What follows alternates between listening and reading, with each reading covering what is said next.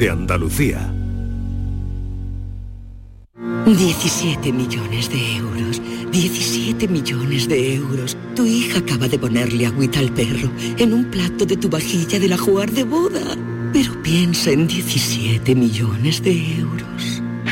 Ya puedes comprar tu cupón del Extra Día de la Madre de la ONCE. El 1 de mayo, 17 millones de euros. Extra Día de la Madre de la ONCE. Compensa y mucho. A todos los que jugáis a la ONCE, bien jugado. Juega responsablemente y solo si eres mayor de edad. Hola, hijo. ¿Cómo te van las cosas?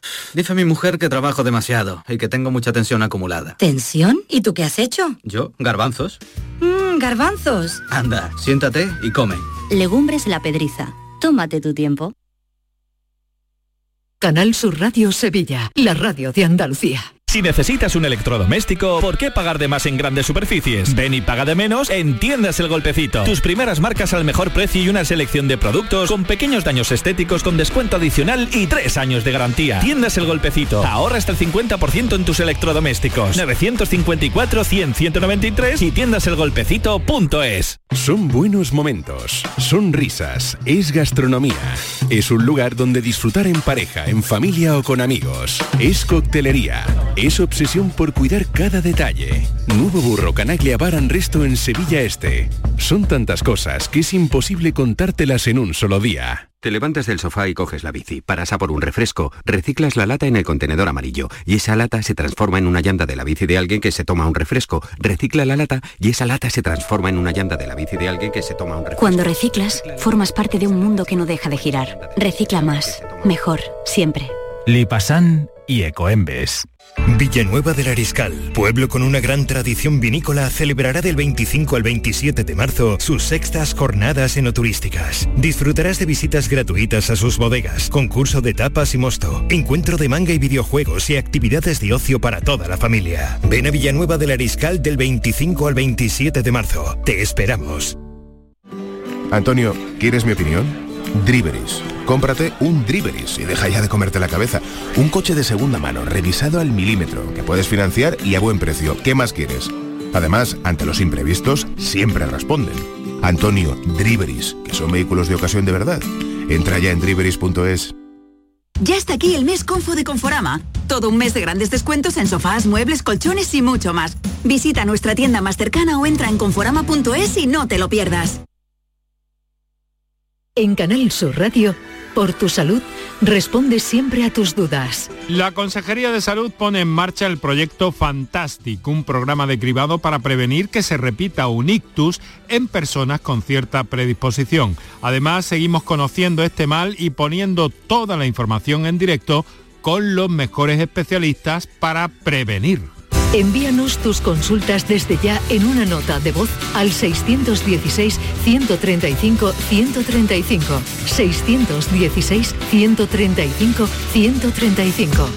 Por tu salud, de lunes a viernes, desde las 6 de la tarde, con Enrique Jesús Moreno. Súmate a Canal Sur Radio, la radio de Andalucía.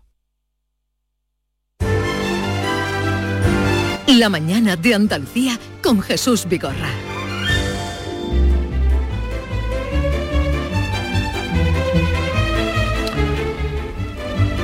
Vamos a introducir ya el tema que va de las nuevas normas de la ley de tráfico que nos afectan además a todos. Todos somos circulantes y conductores o eh, peatones. Claro, peatones, efectivamente. También atentos a la gente más joven, ¿eh?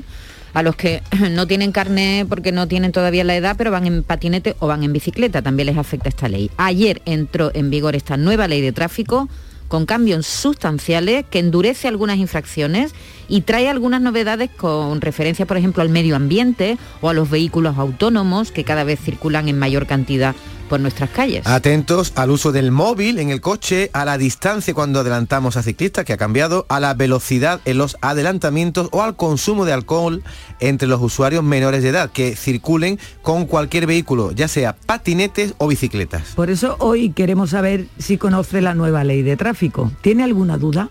¿Qué le parecen los cambios? 670, 940, 200.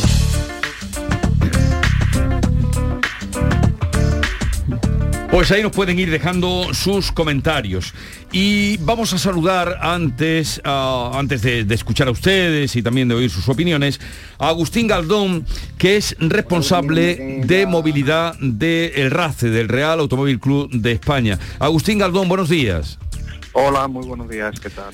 A ver, eh, los cambios de la ley de tráfico que entró en vigor ayer, aplicable ya, eh, con todas sus sanciones, eh, ¿qué le parece lo que aporta y, su opinión sobre esta nueva ley?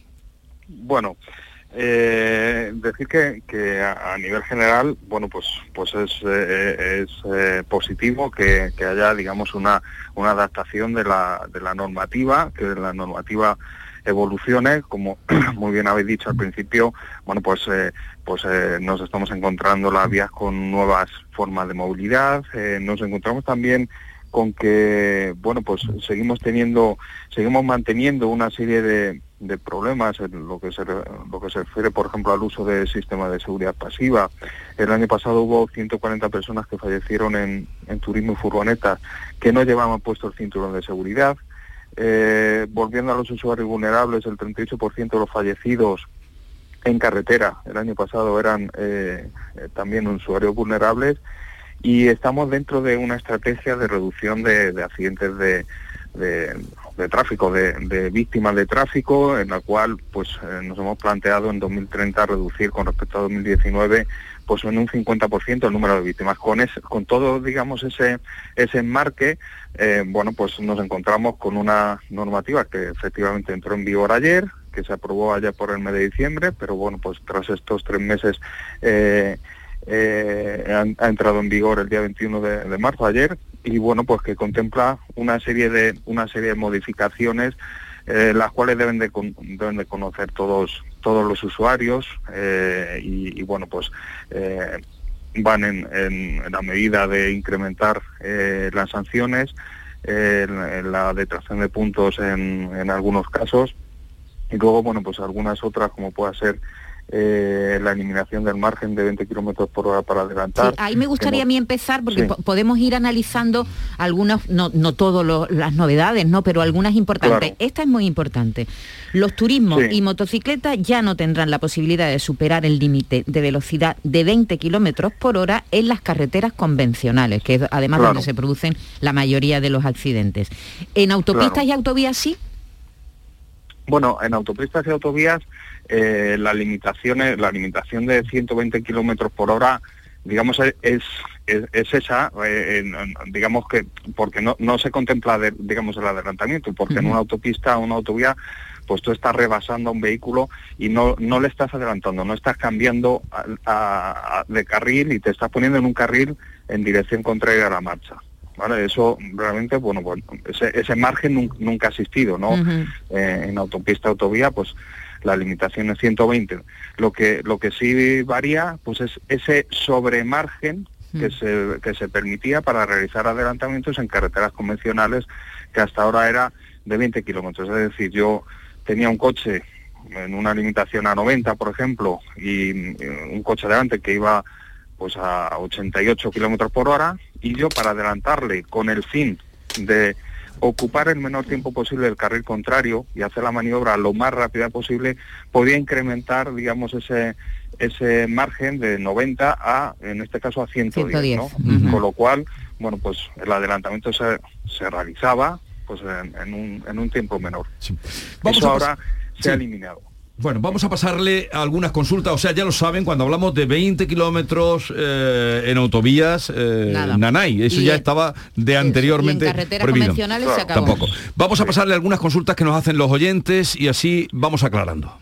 Buenos días. Yo querría preguntarle al experto del RACE si quitar los 20 kilómetros de, de, mm, margen para adelantar es más seguro o, es- o hace más inseguro el adelantamiento. ¿Qué, qué se busca con esta medida? ¿El recaudar o la seguridad del, del, del individuo?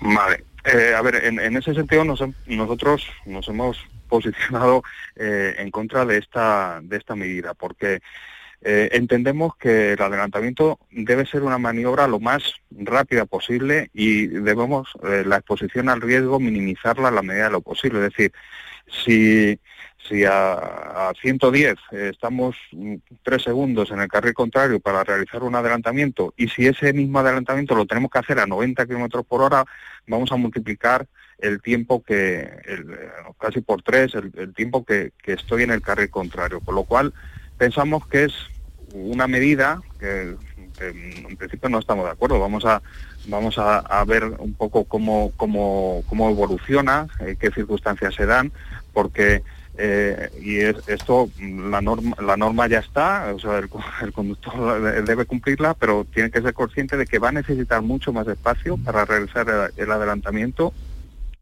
que en algún caso se va a encontrar con que la línea continua mm, se va a encontrar con que mm, si no lo hace eh, con una previsión adecuada, pues se va a encontrar con la línea continua, con lo cual nos parece un- una maniobra, o sea, una medida que, que no es, es un no es del todo afortunada. Agustín, otra de las novedades de esta ley es la obligatoriedad de llevar casco los que llevan patinetes eléctricos, equipar así a ciclomotor y bicicleta y también se prohíbe la circulación por las aceras de dos patinetes. ¿Esto también incluye carril bici? ¿Por dónde, por dónde deben circular a partir de ahora los patinetes? Vale, eh, con respecto a toda la normativa eh, que referente a patinetes, eh, bueno, pues la, la- la norma, digamos, abre el, eh, la, la- contempla, digamos, to- todas estas medidas que han, que ha- que han indicado ustedes, pero son es a través de las eh, ordenanzas municipales eh, cuando, bueno, pues se va, en, cada ciudad se va a saber exactamente pues, cuáles son, por ejemplo, el, tema del casco, pues, pues sí, esta normativa indica la, la obligatoriedad del casco, pero son las, las diferentes ayuntamientos los que deben transponer estas, estas normas a sus ordenanzas municipales. Seguimos. Hola, buenos días. Mi pregunta es eh, si puedo seguir usando el teléfono móvil como GPS eh, para mantener o seguir una ruta, eh, evidentemente sin, sin manipularlo durante la conducción. Gracias, buen día. Vale. Sí, eh, en este sentido eh, hay que tener en cuenta dos aspectos y, y si me permiten casi que, que le voy a leer exactamente lo, lo que dice la norma para, para no haya duda. Por una parte, utilizar sujetando con la mano dispositivos de telefonía móvil mientras se conduce, eh, pues son, son seis puntos, eh, con lo cual, eh, bueno, pues lo, lo que comenta el oyente, efectivamente, si, si nosotros tenemos el GPS en el móvil, en un soporte, antes de iniciar la marcha, nosotros programamos el sitio donde vamos a ir, ¿vale? Eh, y seguimos las indicaciones del GPS, no hay ningún problema. El problema está si nosotros vamos a eh, utilizar manualmente navegador o cualquier otro medio sistema de, de comunicación, que aquí eh, no estaríamos hablando de seis puntos, estaríamos hablando de tres, pero también tiene esa acción. Es decir, el GPS, tanto si está integrado en el vehículo como si está en, el, en un soporte, bueno, pues no se, no se puede manipular durante, durante la marcha. Hola, buenos días. Desde, mm, mi pregunta es sobre los ciclistas, que yo estoy muy a favor de ellos y, e incluso yo utilizo alguna vez la bicicleta. Eh, nosotros para adelantarlos tenemos que dejar una distancia, pero ellos para adelantarnos también deberían de dejarla, ¿verdad? Y otra cosita más, habiendo un carril bici, ellos pueden utilizar la calzada, la carretera, vamos. Porque es que es horroroso, de verdad, me parece. El cambio de la ley, vamos a recordarlo, es que eh, hay una- un cambio en el modo de adelantar a la ciclista. Los, los conductores que quieran hacerlo deberán efectuar un cambio completo de carril cuando la calzada cuente con más de uno eh, carril en cada sentido. Eh, si no, pues el metro y medio que siempre hay que dejar obligatoriamente, ¿no? Pero si hay más de un carril por cada sentido, uno tiene que, el coche tiene que desplazarse directamente a- al otro carril, ¿no? Esa es la diferencia. Es-. Efectivamente, esas, esas dos son las, eh, bueno, pues la normativa y, y de hecho, pues eh, en, en un caso, pues ha aumentado la detracción de puntos de 4 a 6, ¿no? Si adelantas poniendo en peligro o entorpeciendo a ciclistas sin dejar la separación mínima de metro y medio, ¿no? Eh, con respecto a las preguntas, mm, bueno, pues pues eh, sobre la primera pregunta de, claro, nosotros para adelantar a un ciclista tenemos que dejar esa distancia, se entiende que el ciclista también, aunque no viene viene especificado, pero esto, digamos, es, es un aspecto que desde el, desde el RACE sí, eh, bueno, pues tenemos muy, muy en cuenta el tema de que, que bueno, pues eh, la vía la compartimos todos los usuarios y eh, todos los usuarios debemos de tener tanto derechos como obligaciones. Y en este sentido, bueno, pues eh, eh, hablamos de nueva forma de movilidad, ciclistas, patinetes, eh, vehículos de movilidad personal, que en muchos casos, pues eh, esos conductores a lo mejor no tienen la misma formación que un conductor de, de un vehículo, de un camión que tiene sus, Hola, buenos días, sus Jesús. técnicos y todo eso. Y, y, y otros aspectos como puede ser, por ejemplo, el tema del seguro, ¿no? A ver, una pregunta más de las que van llegando. Hola, buenos días, Jesús y equipo. Mi pregunta es eh, la sillita de, de retención de los bebés. Yo llevo en el coche para mi nieta un, un elevador. Ella va a cumplir cinco años. ¿Puede ir con, e- con eso o, o tiene que ser forzosamente una, una silla de, de esta de seguridad de bebé? Depende del peso, ¿no? ¿Perdón? Pe- depende del peso del niño, ¿no? No, eh, bueno, eh, de- depende, porque, bueno, pues digamos que hay, hay ahora mismo están cubriendo dos tipos de homologación. eh, la, la- la homologación eh, más eh, actual depende de, de la medida. De la altura. Entonces, bueno, ahí, de la altura, eso es. Entonces, bueno, pues ahí, ahí va a depender. Yo, un, un poco por lo que comenta el oyente, por, por el tema de la edad, eh, seguramente eh, legalmente pueda utilizar un, un alzador. ¿Qué, qué ocurre con lo- los alzadores? Bueno, a ver, una, una cosa digamos, lo que esté eh, permitido y por otra parte lo que se deba lo que se deba utilizar por seguridad. Un, un- aspecto muy importante los, los golpes en ciudad, sobre todo, son los golpes laterales, por ejemplo. Entonces, eh, un alzador no protege al, al menor, eh, sobre todo la cabeza, en esos golpes laterales y en caso de golpe lateral el, el menor pues, va a chocar contra la ventanilla, contra contra la parte dura del vehículo y, y puede suponer una lesión. Entonces, en ese sentido, Lo mejor la siempre, sillita, la sillita. claro, siempre que se pueda utilizar eh, la silla con, con respaldo y con, con orejeras, por decirlo de alguna forma, pues, pues lógicamente es, es muchísimo, muchísimo más seguro.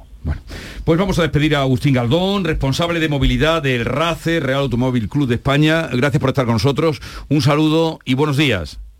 Muy buenos días, muchas gracias. Seguimos escuchando opiniones de los oyentes. Eh, hola, buenos días Jesús y todo ese maravilloso equipo. Soy Mazda de Sevilla. Pues yo voy a mezclar hoy la nueva ley de circulación con la hojana, porque aquí hay mucha hojana. Aquí venga sanciones para los conductores, venga, pero digo yo, ¿cuándo van a meterle mano a los patinetes, bicicletas que van a, a toda velocidad por las aceras? Mm, De verdad, eh, yo creo que deberíamos de empezar por ahí. No hay civismo. Los peatones, ¿a dónde nos metemos? Por favor, ahí sí que deben de meterle mano y sancionar, pero de verdad, van sin casco, que decía que iban a ser obligatorios los cascos. Uno, uno, se, uno seguro, pero ¿para qué quiero yo seguro? Si me atropellan y me dejan lisiada, ¿para qué quiero yo un seguro? Que tampoco lo están haciendo. Yo no he visto a ningún municipal todavía parar a, a- y han pasado coches por la carretera y los ven pasar por las aceras, por los carriles bici a toda velocidad. Y todavía no he visto a nadie, a ningún mm, local que los pare. Muchas gracias. Desde hoy ya se puede multar eso, ¿eh? Hay Claro, que llevar casco. La ley, la nueva ley que dice, pues que los patinetes eléctricos se equiparan a los ciclomotores y a las bicicletas, en el artículo 47. ¿Qué quiere decir?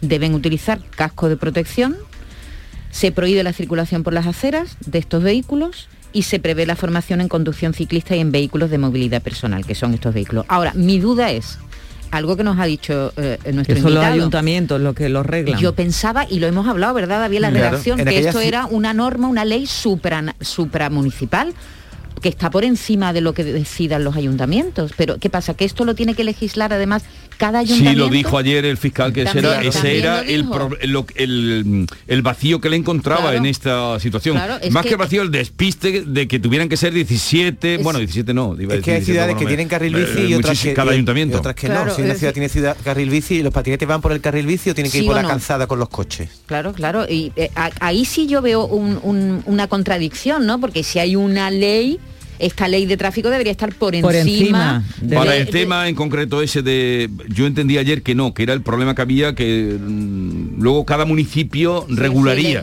Vale. Buenos días, Canarzú y compañía. Vamos a ver. Yo no voy a hacer una pregunta, yo voy a hacer una propuesta. ¿Por qué no al que cojan hablando por el móvil o toqueteando el móvil, coge la policía y le dice, trapa acá el móvil, ¡pum! Un mes de inmóvil, ¿eh? No iba a quedar serio. Yo creo que eso es más efectivo. Deja un mes de inmóvil y te voy a decir una cosa, se, se estira de los pelos. Como los chiquillos, como los si chiquillos. fuera un niño chico, ¿no? Como si fuera un niño chico. comentaros, sí he leído las nuevas leyes de tráfico y hay una que me llama bastante la atención, que, bueno, que es la de adelantar a un ciclista sin dejar el margen. El metro y medio este que todo el mundo conocemos, o casi todo el mundo debería conocer. Eh, simplemente me parece un- una gran solución, puesto que no se habla apenas del tema, pero ¿cuántos ciclistas no hay muertos por atropellos de coches? Por favor, miradlo. Hola, buenos días. Soy Javier Caracuel. Eh, la nueva norma de utilizar casco de forma obligatoria en, en patinetes es fundamental. En los últimos meses, mm, incluso el último año quizás, eh, la accidentabilidad mm, en las personas que usan patinetes es una cosa exagerada. Vemos muchísimos accidentes, lesiones graves e incluso hemos tenido algún caso de muerte encefálica por lesiones intracraneales muy graves. Es fundamental usar el casco en el patinete. Fundamental. Igual que en los motos, claro. Un abrazo a todos. Gracias. Gracias, doctor. Jesús, buenos días. Mira, soy Pedro de Castellar. Eh, mira, yo lo de las normas nuevas de tráfico lo veo estupendo, estupendísimo, estupendísimo, lo de todo, todo, todo, todo, menos lo de los 20 kilómetros. No por redundar en lo que todo el mundo, que sí es cierto, que yo creo que es mucho más inseguro eh, adelantar sin rebasar esos 20 kilómetros porque está invadiendo más tiempo el carril contrario. Pero es que lo de los 20 kilómetros es que está clarísimo, clarísimo que lo han hecho con un afán recaudatorio. Si no, a ver cómo se explica, el señor que estuvo ayer hablando, eh, mm, explicaba, eh, ponía la comparación con los 20 kilómetros de una autovía, pero sin autovía no invade el carril contrario. Eso es lo primero. Y lo segundo, que es que ayer mismo la DGT anunció un, con- un control de velocidad a nivel nacional. Lo que pasa es que lo tuvieron que suspender por la huelga de transportistas. Que me digan a mí si eso no es con afán recaudatorio el mismo día que se aprueba la norma, o sea, que, se, que entra en vigor la norma, que hagan un control nacional de velocidad. Venga, buenos días. Vale. Hay un oyente que se ha referido a los accidentes de patinete. Hay estadísticas publicadas hoy. En España se han registrado 1.300 accidentes con este tipo de vehículos, con heridos en los últimos tres años, 1.300 accidentes y 16 víctimas mortales. Es una estadística que se publica hoy, porque claro, ya es- Pues es, verdad imagínate- que es un, una- un vehículo que cada vez va- vemos más en las ciudades. Pero imagínate Y- si ese, ese siniestro se produce cuando el patinete va por aceras, cuando ahora van a ser obligados a ir por las calzadas, imagínate un patinete al lado de un camión, una furgoneta en un semáforo, es que están totalmente ahí tirados, ¿no? Sin casco y no, No, están sin casco protegidos. no, a partir de ahora con casco, Sí, pero- obligatoriamente con casco. pero, por ejemplo una moto tiene cierta protección, que menos, pero un, hay- chico en patinete... Y hay otra cosa que siempre me pregunto y que habrá alguien que al oírme dirá, eh, lo de las bicicletas en carreteras, sobre Sí. todo grupos de ciclistas, en carreteras donde no hay arcén, Sí. que tú sabes y Sí, sí. todo el mundo, hay carreteras que no hay arcén y no lo hay. Eso es un peligro, entraña un peligro, riesgo tremendo. Sí, pero ellos tienen tienen el derecho también de circular por esas por esas vías. Eh, La vía hay que todas las tenemos que compartir. Sí, pero Lo que antes- es verdad es que tienen que circular de una determinada manera para no entorpecer el paso de los vehículos, para hacer Pero llevan un riesgo, desde luego, añadido, eh, en- porque hay carreteras bonitas que todos conocemos sin arcén y que son muy frecuentadas por ciclistas, Sí, pero que no tienen defensa ninguna. Antes era obligatorio que fuesen uno detrás de otro y ya no lo es desde el anterior eh, cambio. Ya no lo Ah. es, ya pueden ir uno al lado de otro. En paralelo. Y en pelotón a veces. Lo cual es más peligroso. Bueno, que se junten a la hora del almuerzo, pero no en... en- Eso no se puede riesgo. decir. Es como si los ciclistas dicen, pues que los coches salgan de 7 a 9. No, que pero, 9 pero hay- que, entrañan un riesgo que lo Claro llevan que además sí, ellos, en lo alto, que no es aparte de, de, cerebrado que, que vaya sin respetar. Bien, Bueno, y lo, de- lo del uso del Lo- lo móvil. del uso mí- ya, lo del uso del móvil, a- tiempo. A, mí me. Ah, ta- el perdón, uso perdón, del tiempo. ya me Dime, Otro dime. día habla- no, llama, habla del móvil. Que me ha A eso sorprendido- todo lo que pongan llevan razón. La la pregunta que, que ha hecho el oyente del GPS. Es decir, que yo ya llevo el, el GPS en el móvil. ¿Qué pasa? Que ya no lo voy a poder No, ha usar. dicho que sí, lo puedes llevar. Lo puedes usar Colocándolo- siempre y cuando no lo manipules. Eso. E igual que el sistema integrado que trae el coche, tampoco, Tampoco lo puedes manipular, manipular. en marcha. Pero- Tienes que manipularlo previo Sí, a la dice, marcha. pero dice, una eh, conducir utilizando el móvil pasa a ser castigado con 200 euros y puntos si se tiene dispositivo en la mano, Sí. si, Sí, lo- si te claro. trincan Sí. en la Sí. mano, y si no, tres puntos te Tres quitan. puntos, eso es. Poco es. El que está integrado en el coche, si lo vas manipulando sobre eh, mientras estás conduciendo, son tres puntos. Móvil en la mano, eso es un riesgo mm, Horrible. altísimo No, y además- para el que lo lleva y para y el que va de frente. estadísticas, la cantidad de accidentes Vale. que se producen por despistes de este tipo. Diez y media y ya con su GPS puesto y bien orientados están Carmen Camacho y Alfredo Valenzuela con los que vamos en un momento.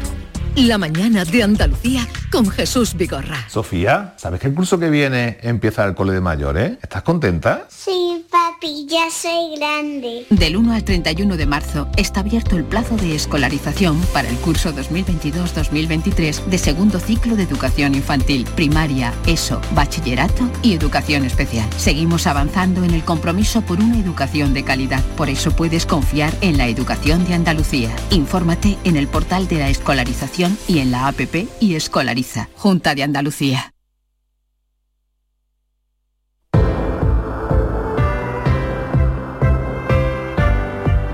Pues ya sabes, si vas conduciendo no puedes usar el móvil, manipular el móvil, pero sí para marcar eh, a descansa en casa, no en el coche, claro está, sino después, un poquito después, cuando te pare, cuando estés tranquilito, porque te trae mucha cuenta esta oferta, este ofertón que te han preparado, sí, con unos descuentos increíbles. Ahora, si compras tu colchón de matrimonio hecho a medida, a tu gusto, que es como tienen que ser las cosas según tu peso, tu edad y tu actividad física. Este colchón que lleva tejido Fresh Red, que es para estabilizar tu temperatura corporal mientras duermes, te ahorras un 50% de descuento. Nada más y nada menos, un 50% de descuento. Llama, llama al teléfono gratuito 900-670-290 y un grupo de profesionales te asesorarán qué colchón necesitas sin ningún compromiso. Ahora, por comprar tu colchón de matrimonio personalizado, Descansa en casa te regala otros dos colchones individuales también personalizados. Pero aquí no acaba esta oferta, ni mucho menos, porque para que descanses como te mereces, Descansa en casa te regala las almohadas de las mismas medidas que tus colchones en viscoelástica de gran calidad. Además, si eres rapidito marcando, si eres de las 50 primeras llamadas, te regalan un aspirador inalámbrico ciclónico de gran autonomía con batería de litio. Sí, has oído muy bien. Llama, llama al teléfono gratuito 900-670-290 y decídete a cambiar tu viejo colchón por uno nuevo con un 50% de descuento y te llevas gratis dos colchones individuales, las almohadas de viscoelástica y un aspirador maravilloso inalámbrico. Si no te lo crees, llama y compruébalo. 900-670-290. 900-670-290.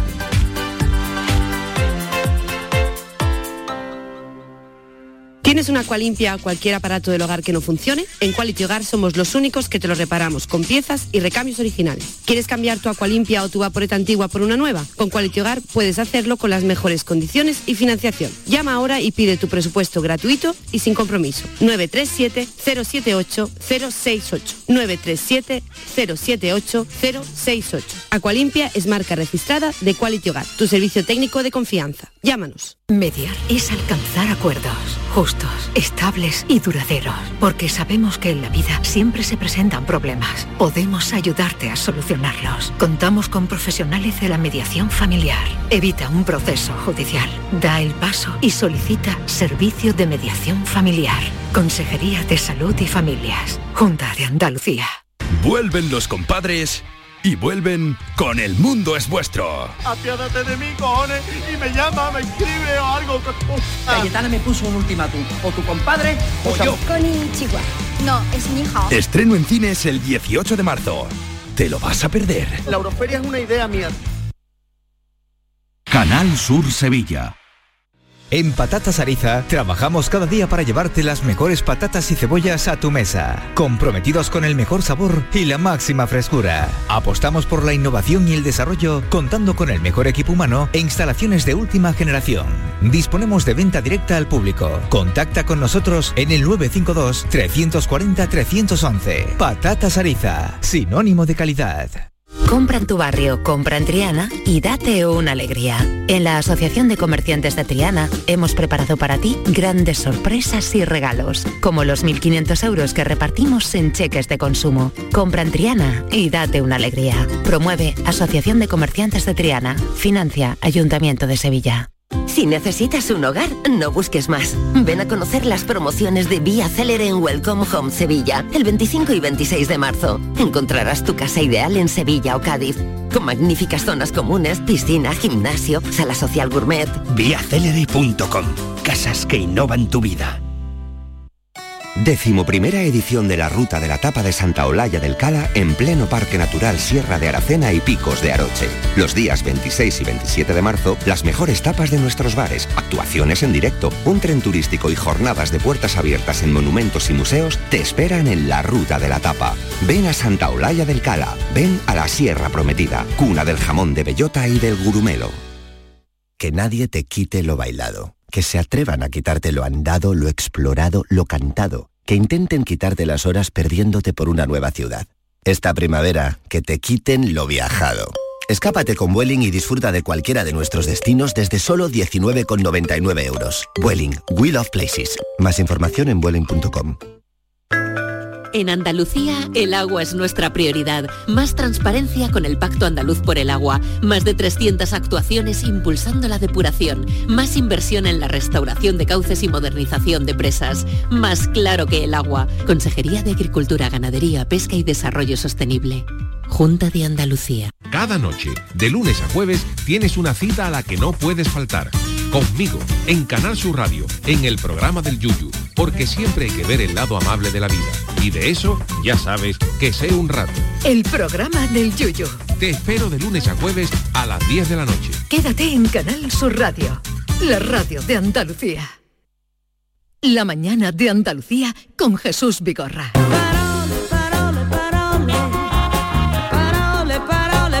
Vamos al tiempo de la cultura, pero voy a examinar a mis queridos y admirados Carmen Camacho y Alfredo Valenzuela a ver cómo están de la vida. Carmen, buenos días. Buenos días. ¿A cómo está el precio de boquerones en el mercado de Triana? Mira, en el- mi, mi pescadero, el pobretico, no le llega a dar pescado. Me ha dicho que, que ahora mismo tiene congelado y desde entonces no voy. No así sabes a que- cómo está el precio de No, y me voy a pasar para darle un beso. ¿Se puede vivir allí. sin saber cómo está el precio del kilo de boquerones? ¿Cómo está en el mercado Es de la Puerta no- de la no- Carne? ni ¿Cómo los está? cato, ni los cato. En el mercado de San Bernardo, ¿cómo está? Jesús, me vas a hacer contarle a todos los atenienses que nos escuchan que yo no tengo tiempo para ir al mercado y que ya me gustaría a mí. Y ¿Pero de quién estoy yo rodeado? No, yo sí voy al yo mercado, compro ¿eh? la comida ya hecha. Yo compro Además voy los martes. ¿eh? Después de salir de aquí me, me voy para el mercado siempre. David, pero- ¿tú me has dicho cómo está el kilo? El kilo de boquerones, Sí. no, no, yo no compro los boquerones, yo los, co- los compro, vamos, que los compro mi, no, como que no compro boquerones, vamos. Habitualmente yo lo ¿Y- ¿Y pago. tú a cuánto está el precio de boquerones? Yo he oído esta mañana cómo estaba, carísimo, pero yo no, pero por ti. Ah, por mí, pero ¿qué dice? A- De tú, ahora, cuando has comprado. Yo antes de esto, ¿quieres decir? ¿A cuánto está habitualmente el kilo de boquerones? Sí. A 6 euros, 5 Vale. euros, 6 euros. Eh, parole. Tengo mensaje de mi pescadero, ¿eh? ¿Y a Buenos te- días, hoy ha entrado un poco de variedad, como y hay boquerón blanco, pero muy poquito. ¿A pone. cuánto? No pone el precio, Vale, simplemente o sea- tenemos boquerón blanco, salmón de Noruega, bacalao, merluza de pincho, cedilla de tres mayo, pijotas frescas, salmonetes pequeños, sardinas pequeñas, caballas Sí, pero gordas no y te no te pone el precio. No. Que, que, oye, solo decir que no quiero quedar mal, que es que yo no voy al mercado, pero que nadie va por mí. O sea, que es que yo me busco la vida y compro la comida ya hecha. O Sí. sea, y esto no es una queja, sino que lo digo con todo orgullo, porque soy eh, estoy muy orgulloso de ser completamente independiente. Sencillamente quería acotar eso. Como buen ateniense, él no va a la compra. A, a 7.80 tenemos registrado también en otro lugar, eh, eh, pero es que hoy hemos contrastado. En fin, luego lo contaré. Muy bien. Vamos a, con la caja de las palabras que abrimos. Carmen. Pues bueno, la abrimos hoy deteniéndonos en un término que la semana pasada todo el mundo tuvo en la boca y planeando sobre sus cabezas. Es Dicho verdad. sea literalmente. Hoy nos paramos a quitarle el polvo del Sáhara a la palabra calima.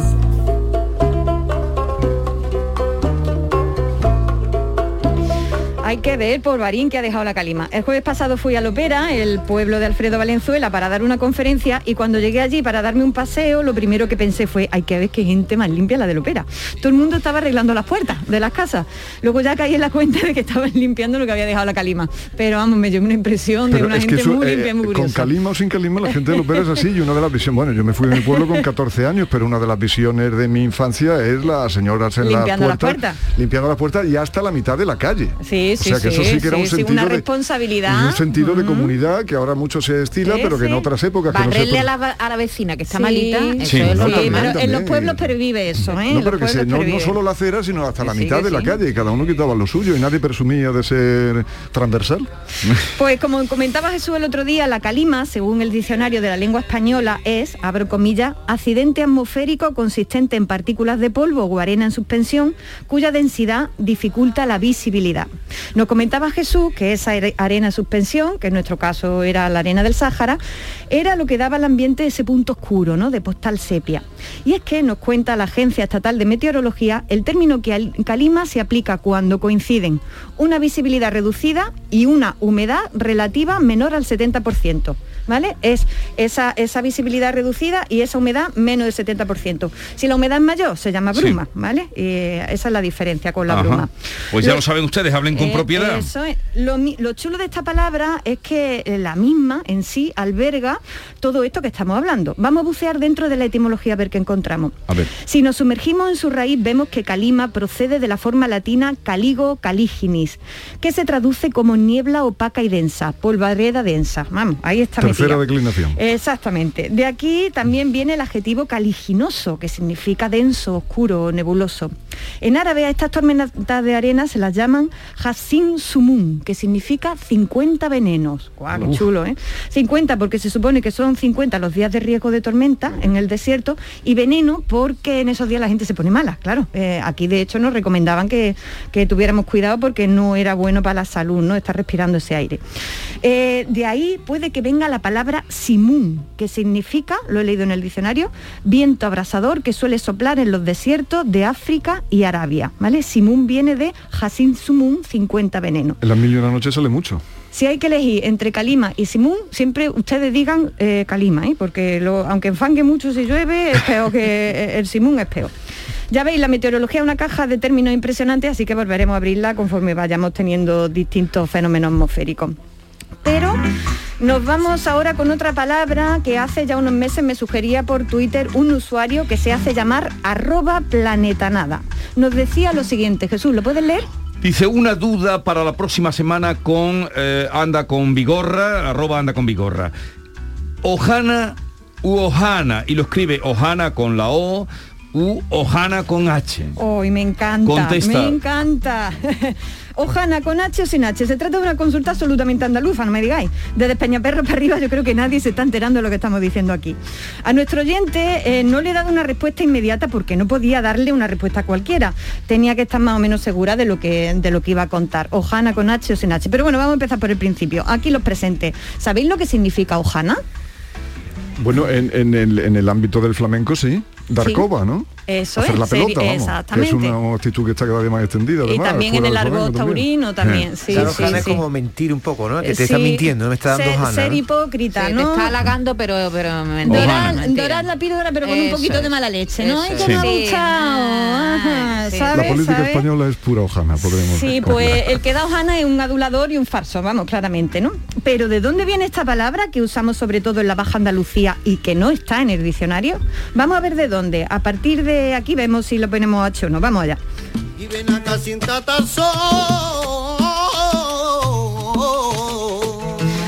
Bueno, vamos a ver de dónde viene la hojana, a ver si así le ponemos una H o no. Escarbar en el origen de la palabra que no viene en los diccionarios de la lengua española es un poco difícil, así que he tenido que rodearme de buenos amigos de la lengua andaluza. Los dos amigos que me, han alumbrado en este camino son Joaquín López Bustamante, que es codirector del programa de Radio Nacional de España Gitanos y que es un gran conocedor de la cultura gitana, y por otro lado Fernando Iwasaki, Ujú. que en su libro Las palabras primas hace lo que hacemos los escritores, que es quedarnos atónitos ante las palabras y tratar de bucear en ello. Bueno, pues Joaquín López Bustamante me cuenta que Ojana viene del, cal- del caló Jojana, Y Jojana en caló significa mentira, ¿vale? De Jojana deriva la palabra Ojana y se escribe sin H. Eso es lo que me ha comentado, ¿vale? Pero por su parte, Fernando Iwasaki en su libro Palabras Primas se cuestiona que Ojana, que escribe con H, proceda del caló. Dice Iwasaki que quizás quizás venga de hoja, el Tesoro de la Lengua Castellana de Covarrubias cuenta que ser todo hoja se dice de quienes son grandes charlatanes, ¿no? Eh, todo es hoja es, abro comillas, frase que se dice por aquellos que hablan mucho, sin utilidad ni sustancia. En andaluz oriental tenemos una palabra para ello, ese es un farfolla. ¿Vale? Pues la farfolla es precisamente la hoja sobrante de, de la, del De. Exactamente. Ojana dice Iwasaki que también puede venir de Osanna, que es lo que le dijeron al Señor cuando Claro. entró a Jerusalén y luego ya sabéis cómo acabó la historia, ¿no? Y luego le clavaron. Exactamente. Entonces, bueno, que te den Ojana, eh, es decir, que te haga- que te digan Osana, la verdad que, que es de gente de poco fiar, más en Jerusalén que, que como, como dice Fernando Iwasaki, que en la caleta, ¿no? Que te den Ojana, Osana en Jerusalén es muy peligroso. será una etimología extraordinaria. Sí, yo esta es la que tenía. En ambas hipótesis eh, que manifiesta Fernando Iwasaki, Ojana como hoja, farfolla o como Osanna sería en todo caso con H, ¿vale? Así que ya tenemos dos posibles explicaciones que la, de- verdad no resuelven el dilema, que se lo digo a, nuestro oyente. Yo sin desmerecer ni una mijita al amigo Iwasaki me inclino por la de Joaquín López Bustamante, pues Chanel Alcaló Chachipén, eh, porque lo ha hablado toda la vida en su casa y además un experto en gitanidad. El andaluz es un auténtico tesoro porque está atravesado de giros y expresiones de diversas procedencias, entre ellas el calor. Y para cerrar, precisamente quiero recomendar este libro de Joaquín López Bustamante, que se titula La puerta entornada y acaba de publicarse en la editorial sevillana Libros de la Herida. Y como despedida, me gustaría, sin meterme mucho en, en el ámbito de Valenzuela, favor, leer unos cuantos poemas del libro, muy chiquitines. Aquí somos tan aparecen- hospitalarios como en mi pueblo, lo, lo que se menester. Qué maravilla. Hasta las trancas. Pues aquí aparecen algunas palabras en caló y me encanta porque además tiene algo que nos gusta mucho, que es que el- al final viene un glosario de palabras utilizadas en el libro en caló. A, a quienes somos de Andalucía no nos hace mucha falta mirarlo, pero bueno, no está, no está de más, ¿no? Así que bueno, voy a cerrar leyendo unos cuantos poemitas donde vienen algunas, algunas palabras en caló, ¿vale?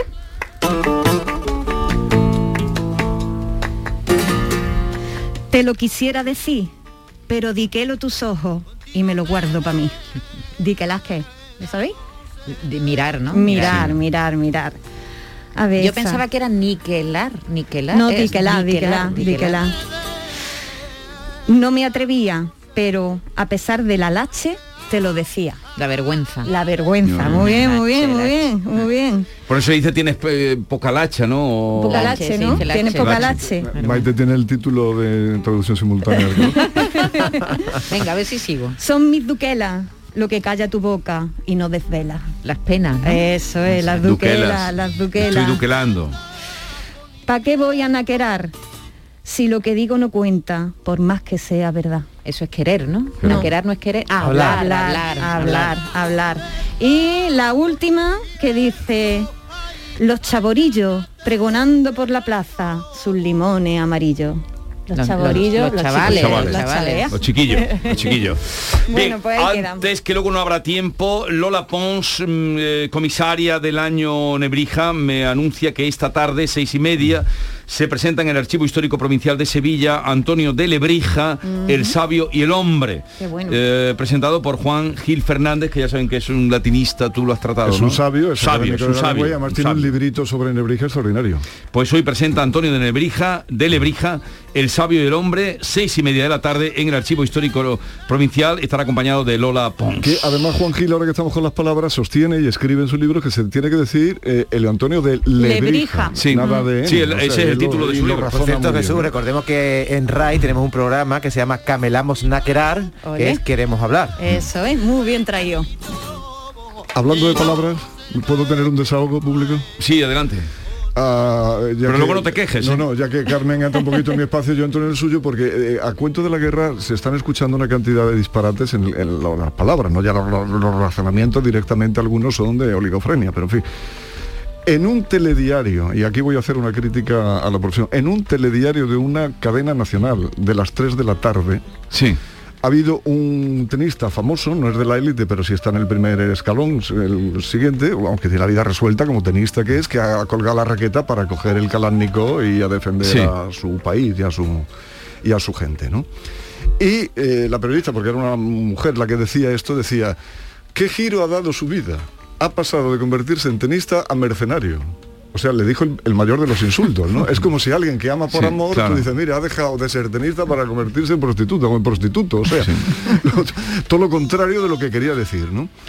Hombre, eh, estas cosas pasan cuando los intelectuales comprometidos, en vez de hablar de la guerra y, decir alguna palabra, se dedican a hablar de arquitectura en Bangladesh, pero en fin, eh, era lo esperable. Bueno, era solo ese desahogo. Pero, Otro día pero ha habido más, de, bailarines, incluso bailarines de los que estaban en que les pilló el ballet de, San Petersburgo, a veces les pilla, no, eh, un ballet, el ballet de Kiev, ballet de Kiev, digo San Petersburgo, les pilla en París. Y en París hay gente que cuelga las zapatillas, que habrá una profesión, digo, más de frágil, delicada y, se han ido, unos han ido, otros se han quedado y les han buscado eh, sitio en Francia. Siempre. Pero efectivamente, era eh, mal, mal aplicada ahí la, expresión, indudablemente. decía todo lo contrario de lo, todo que, lo contrario de lo que quería decir. El colmo. Por eso tienen que escuchar este espacio.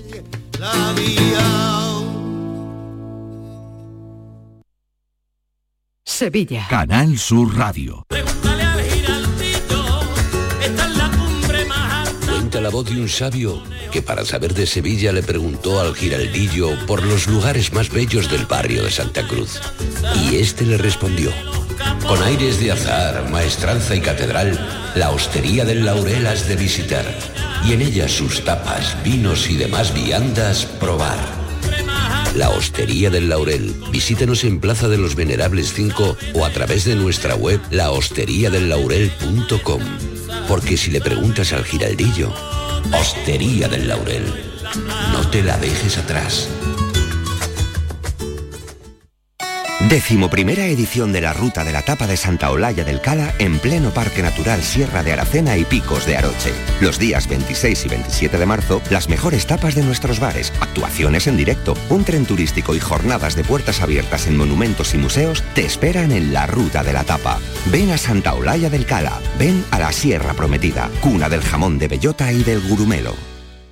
El musical de Rafaela Carrá llega a Sevilla. Tras su éxito en el Teatro La Latina de Madrid, llega al Auditorio Nissan Cartuja el próximo sábado 2 de abril a las 20.30 horas. Para hacer bien el amor hay que venir al sur. Una comedia desenfadada, alegre y muy divertida que no puedes perderte. Venta de entradas en Auditorio Nissan Cartuja. Para hacer bien el amor hay que venir al sur.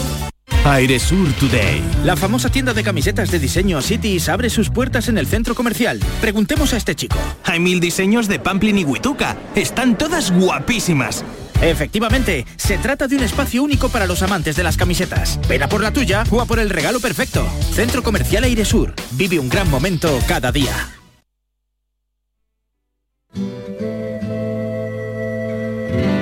La mañana de Andalucía con Jesús Vigorra. Y el tiempo de Alfredo Valenzuela. Eh, queridísimo Jesús, como estas semanas pasadas hemos, no hemos puesto demasiado marciano en el sentido de Marte y apolíneos con el asunto de la guerra, hoy nos vamos a relajar y estamos directamente dionisíacos, si no es que báquicos, y eso los atenienses lo entenderán perfectamente. Traigo un libro absolutamente delicioso, tan delicioso como es el vino de Jerez. El vino se titula Un viaje sentimental al Jerez y es de José Vicente Quirante Ribes, que es un hombre del año 71 y que ya ha tenido tiempo, entre otras cosas, de ser director del Instituto Cervantes en Nápoles y de fundar una editorial. No teníamos noticia de José Vicente Quirante Ribes hasta este libro y nos ha dejado asombrados porque es un libro, ya te digo, absolutamente delicioso. Pero antes de entrar en materia, quisiera, quisiera yo decir que es de la editorial Confluencia. La editorial Confluencia es una pequeña editorial independiente eh, que nació entre Málaga y Almería y que ahí sigue. Quiero saludar de aquí a su fundador y director, Javier Fornieles, porque la verdad es que ha hecho un trabajo eh, siendo una pequeña editorial y en muy pocos años mm, nadie hace libros más bonitos que los de Confluencia, de los de Confluencia en España, ni mejor editados, los harán iguales, pero, pero no más. Se permite el lujo de tener una colección dedicada exclusivamente a Hugo Pratt y a Corto Malté y tiene escritores en su catálogo como Gabriel Albiac. Bueno, cerrado ese paréntesis, volvemos. Y pasta dura. Sí, sí, y pasta, dura. El librito de hoy apenas, digo librito porque apenas tiene 180 páginas. eh, pues eh, tendrá como 100 capítulos o 120 porque son muy brevitos, la mayoría de ellos solo de media página. El más largo no creo que llegue ni a tres páginas. Se lee con muchísimo gusto porque estos capítulos, unos son instantáneos, otros casi funcionan como poemas en prosa y otros como destellos de, de erudición porque Viaje Sentimental al Jerez no es solo un viaje geográfico que lo es, porque el autor José Vicente Gran Terrible explica al principio que él lo escuchó decir que estaban pasando cosas en el marco de Jerez y él quiso venir a ver lo que pasaba, si todo era bueno o todo era malo, si era el fin ya de ese tipo de vino o era un renacimiento. Y de todas esas cosas eh, nos habla en este librito. Digo que no es solo un viaje geográfico, sino que es un viaje también en el tiempo, es un viaje histórico, un viaje literario y sobre todo un viaje cultural, porque lo que asombra de lo que ha hecho José Vicente Quirante Ribes en este libro que se lee tan bien, tan deliciosamente y se disfruta tanto, los capitulitos, algunos tienen continuidad, otros son absolutamente independientes, uno vuelve a ello y los lee varias veces, porque la verdad es que es de esos libros que no solo estén escritos en estado de gracia, sino que eh, le acompaña a la idea del librito en sí, o sea, hacer este librito con esa, con esa estructura. Digo que es muy literario porque autores como que, que, no, a primera dice no tienen nada que ver con el Jerez, se citan muchísimos, Connolly, González Ruano, San Juan de la Cruz, Valerí Larbó, Jane Joy, Javier de Maestre, eh, Manuel Chávez Nogales, incluso Orson Welles, que parece ser que en los años 60 hizo una especie de spot de trabajo alimenticio sobre, eh, sobre el Jerez, que, que, fue un anuncio muy malo, según nos dice aquí José Vicente Gran Terribes, pero bueno, no se puede ser sublime sin interrupción. Eh, hay cosas absolutamente extraordinarias. Algo que eh, hay afirmación, empieza un capítulo diciendo lo de Cleopatra bañándose en leche de burra se queda poca cosa en Jerez. Y parece así, dicho como un chauvinismo, de decir, no, aquí Cleopatra, aquí le ganamos a Cleopatra y a los baños en la leche de burra. Pero es que no es ninguna exageración.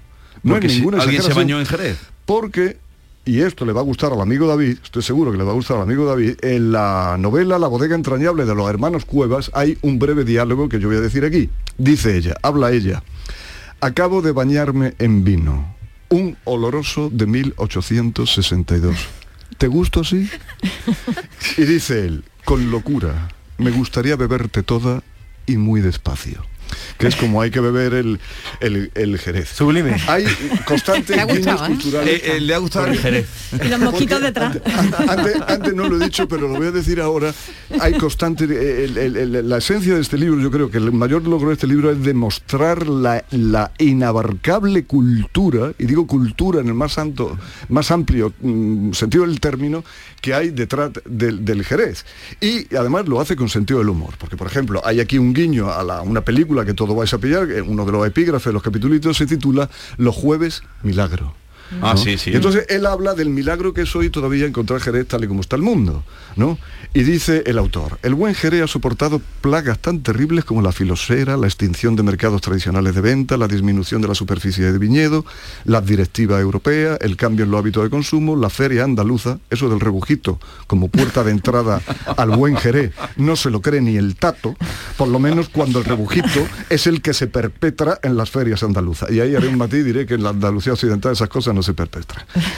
El palo cortado, que se define como misterio que no se hace, sino que sucede, la aparición de Rumasa, la desaparición de Domé, las multinacionales sin interés por la identidad del Jerez, las marcas blancas, los pícaros que dan gato por liebre, el paso tramposo del sírvase frío al sírvase muy frío, las cíclicas hmm. crisis, la sobreproducción, el desplome de los precios, los libros de los bodegueros, los cocineros fatuos, los periodistas paniaguados, los taberneros con ínfula, los sumilleres ripiosos y los que colocan los jereces secos en la carta de postres. Que todavía podamos bebernos una copa de Jerez es la mejor prueba no solo de la existencia de Dios, sino de su infinita misericordia. Ha dicho el Evangelio. está muy bien. Pero eh, está volviendo el, consumo de vino de Jerez, también el de Montilla, el vino blanco. ¿eh? Sí. Y bueno, pues así transcurre todo, todo el, libro, que ya te digo que es una, absoluta eh, delicia. Está lleno de, personajes deliciosos. Algunos a él les llaman los últimos moicanos del Jerez, como un tal, un Domecq que era era conocido en el, todo el marco de Jerez, no dice el nombre, dice que era conocido como Pepe Pantera y que se hizo poner un azulejo en el patio de su casa que decía, la buena vida es cara, hay otra, más barata, pero no buena. Y eso se lo puso el tipo en, en- en el patio de su casa como lema de vida. Y voy a terminar ya con otro capitulito, porque la verdad es que pudiendo hablar José, Girán, eh, José Vicente Girán Terribles, que además es poeta, ¿para qué lo voy a hacer yo? Hay un capitulito ya al final que se titula eh, Copa de Letras. Y dice así, o sea, es la prédica con el ejemplo, que es lo que yo he dicho siempre, lo que decía Malraux, una cosa es lo que se dice, otra lo que se hace. Deberíamos de predicar todos con el ejemplo y él lo hace en este libro yendo, diciendo que los escritores de vino que me interesan son los que se lo beben. Claro. Por eso leo con tanto placer al borracho de Lauren Osborne y al abogado Julian Ye. Este último declaró en una entrevista, he podido beberme el majuelo. El colmo de la literatura enológica es el consejo de Beltrán Domé, aunque antes lo dijo Manuel María González Gordon. Beban mientras leen. Qué aburridas en cambio las explicaciones técnicas sobre el vino, casi tanto como los eruditos locales que suman datos que no interesan a nadie y los ofrecen descontextualizados, con su chacarrillo en busca del consenso. Un día fuera de Jerez, un día perdido. El provincianismo estéril, esa prosa engolada que engarza cuentas de bisutería, un cuchicheo mustio, aletargado. Mátalo ya el toro. Ese aquí no nos conocemos todos. Bébetela ya. Cita a Chávez Nogales para decir que antes de abandonar el Jerez, antes de toparse con el gener- gener- jerecenismo, él se va de Jerez.